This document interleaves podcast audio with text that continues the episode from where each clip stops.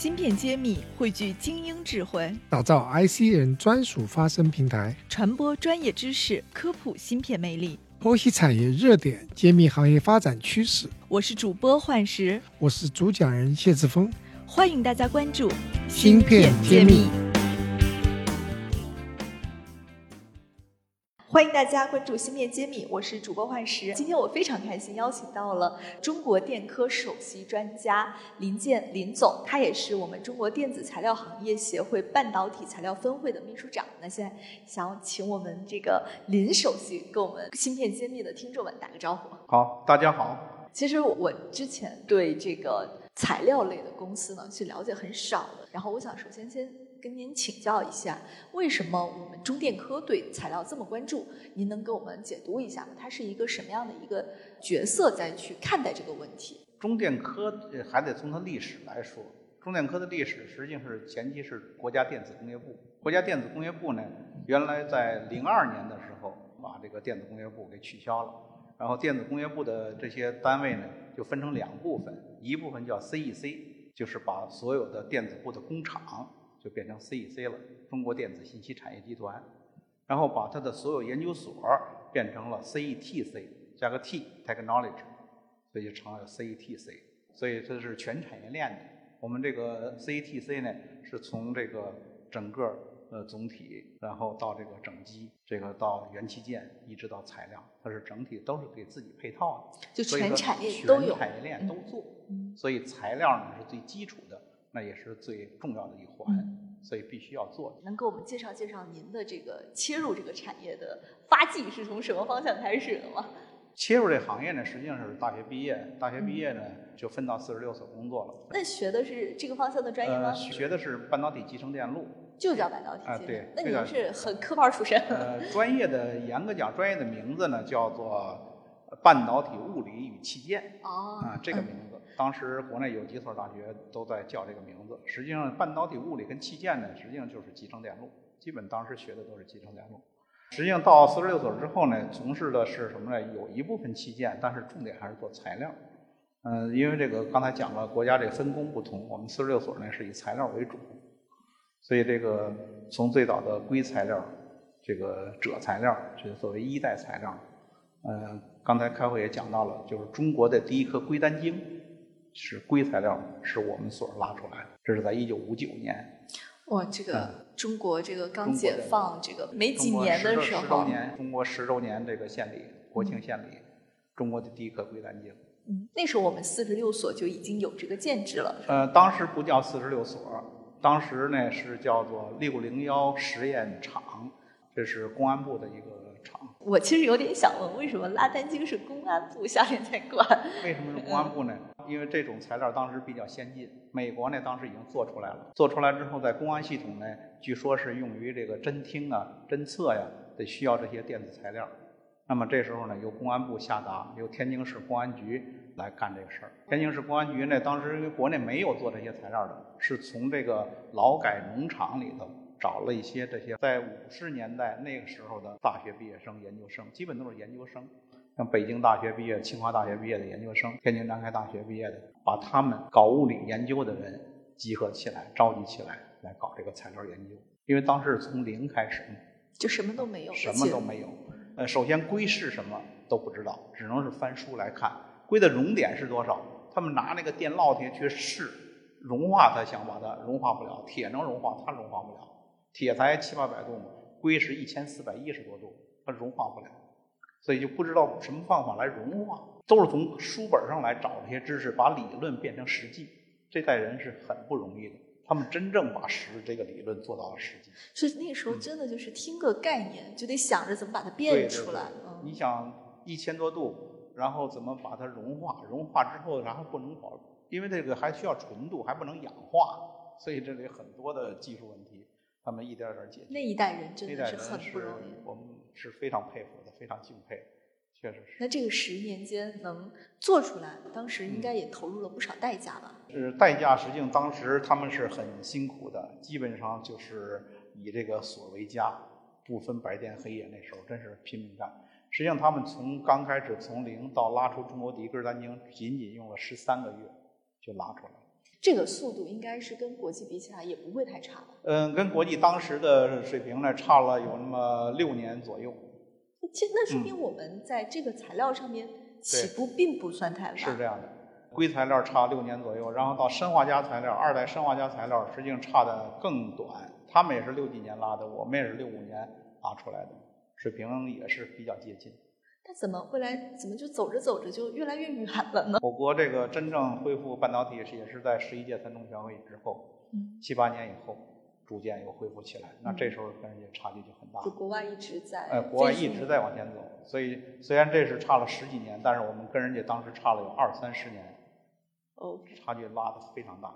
对，那这就接回来了。您毕业加入工作的时候，是不是差不多就离这个时间点也就很近了？我毕业呢，我是八七年大学毕业。嗯八七年毕业的时候，虽然是中国这个改革开放嘛，这个恢复了，但是呢，那时候一切都是举步维艰的。尤其是半导体这行业呢，呃，刚开始恢复了一下，但是后来发现呃难度也很大，很多工厂那时候呃基本很难往下经营。嗯，所以又纷纷倒闭。因为一个是咱们跟人家差距太大了，咱们想干，人家国外打压咱们，国外东西都能买到，你做出来东西比人家又贵，质量又差，人家不愿意用你人家又便宜又好啊，又便宜又好。所以呢，在这个八十年代我毕业的时候，实际上那时候呢，半导体已经是不是特别景景气了。像我们当时我们班有四十名学这些东西的，但真正能从事工作的没有不超过十个人。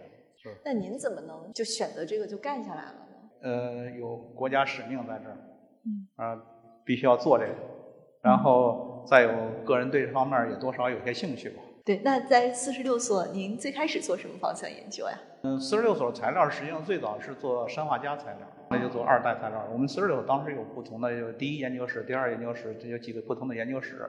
我是在第一研究室，当时第一研究室呢就是做砷化镓，我们的第二研究室呢是做硅单晶材料。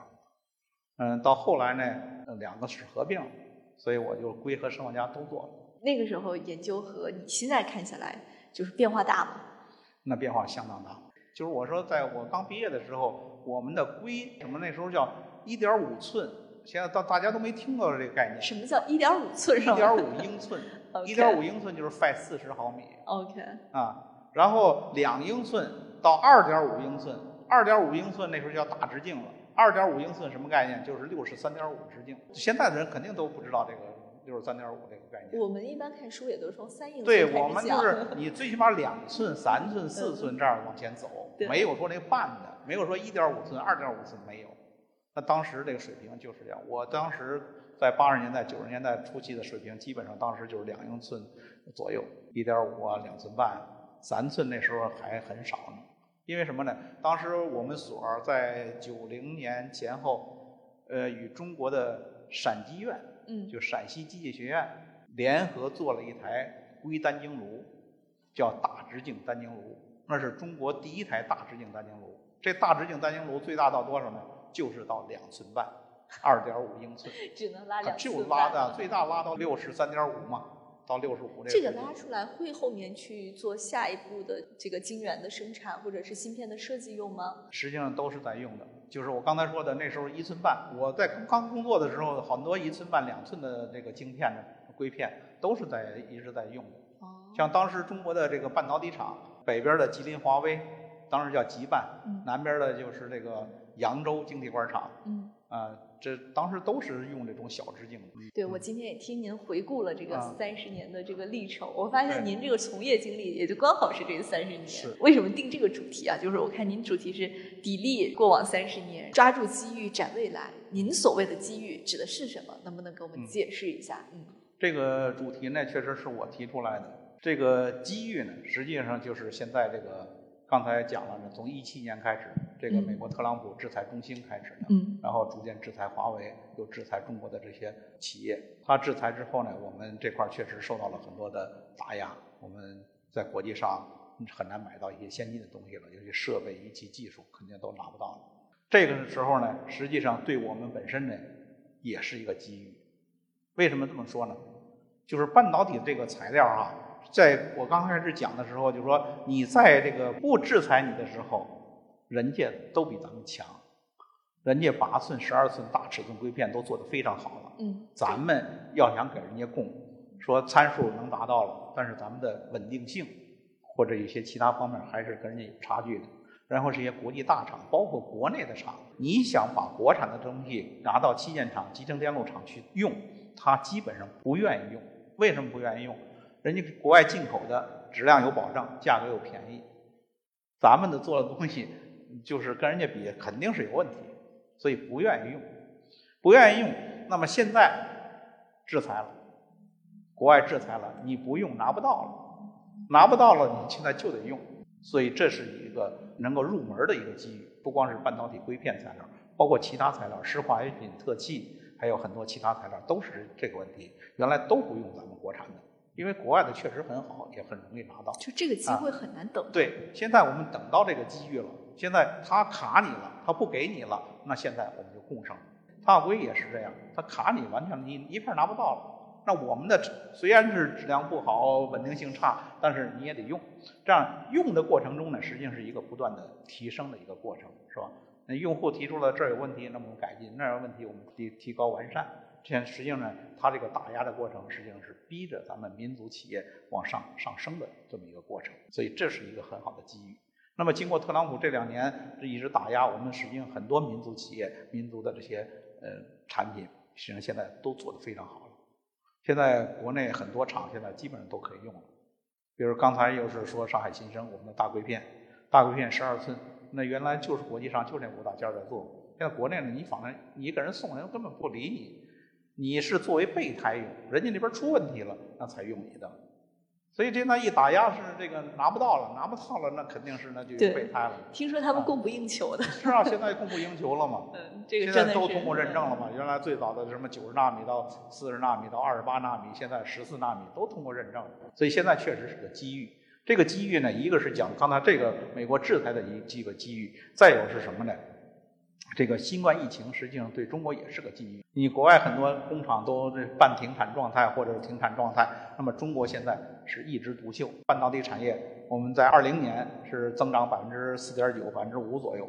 那么今年预测要增长百分之十三点多，一个快速的增长。这个增长的量级是非常大的。对，二点几到十几。嗯。那它是由什么方向可能会做这么大的调整？除了您刚刚说的大硅片儿，我们知道已经能看到它已经冒头了。什么材料也会有大幅增长呢？就是，嗯，这种增长呢，实际上还是社会这个需求带动的。社会需求一个是五 G，另外就是这个新能源汽车，呃，包括尤其是咱们的手机这些大量的需求。做集成电路，你做到十二寸，它主要是一个是存储，一个是速度。对，那您说的这两个机遇，还有其他的机遇吗？这个疫情和这个贸易战，嗯。对，疫情贸易战呢，给我们提供了一个机遇。再有呢，就是实际上对我国来讲呢，现在我们赶上人家了，有些东西可以跟他一样了。那么这个机遇，我就是跟他可以有竞争的机遇了。本期节目我们就先聊到这里了，这里是芯片揭秘，我们下期再见。爱心德鲁夫管理精英班第九期开始招募了，快来和我们一起游历中国优秀的半导体企业，听谢志峰博士亲授其三十多年的管理经验与方法论。加入爱心，让你在前行的路上不再孤单，让半导体人不再流浪。欢迎大家关注公众号“爱心创新港”，在后台回复报名，与我们取得联系。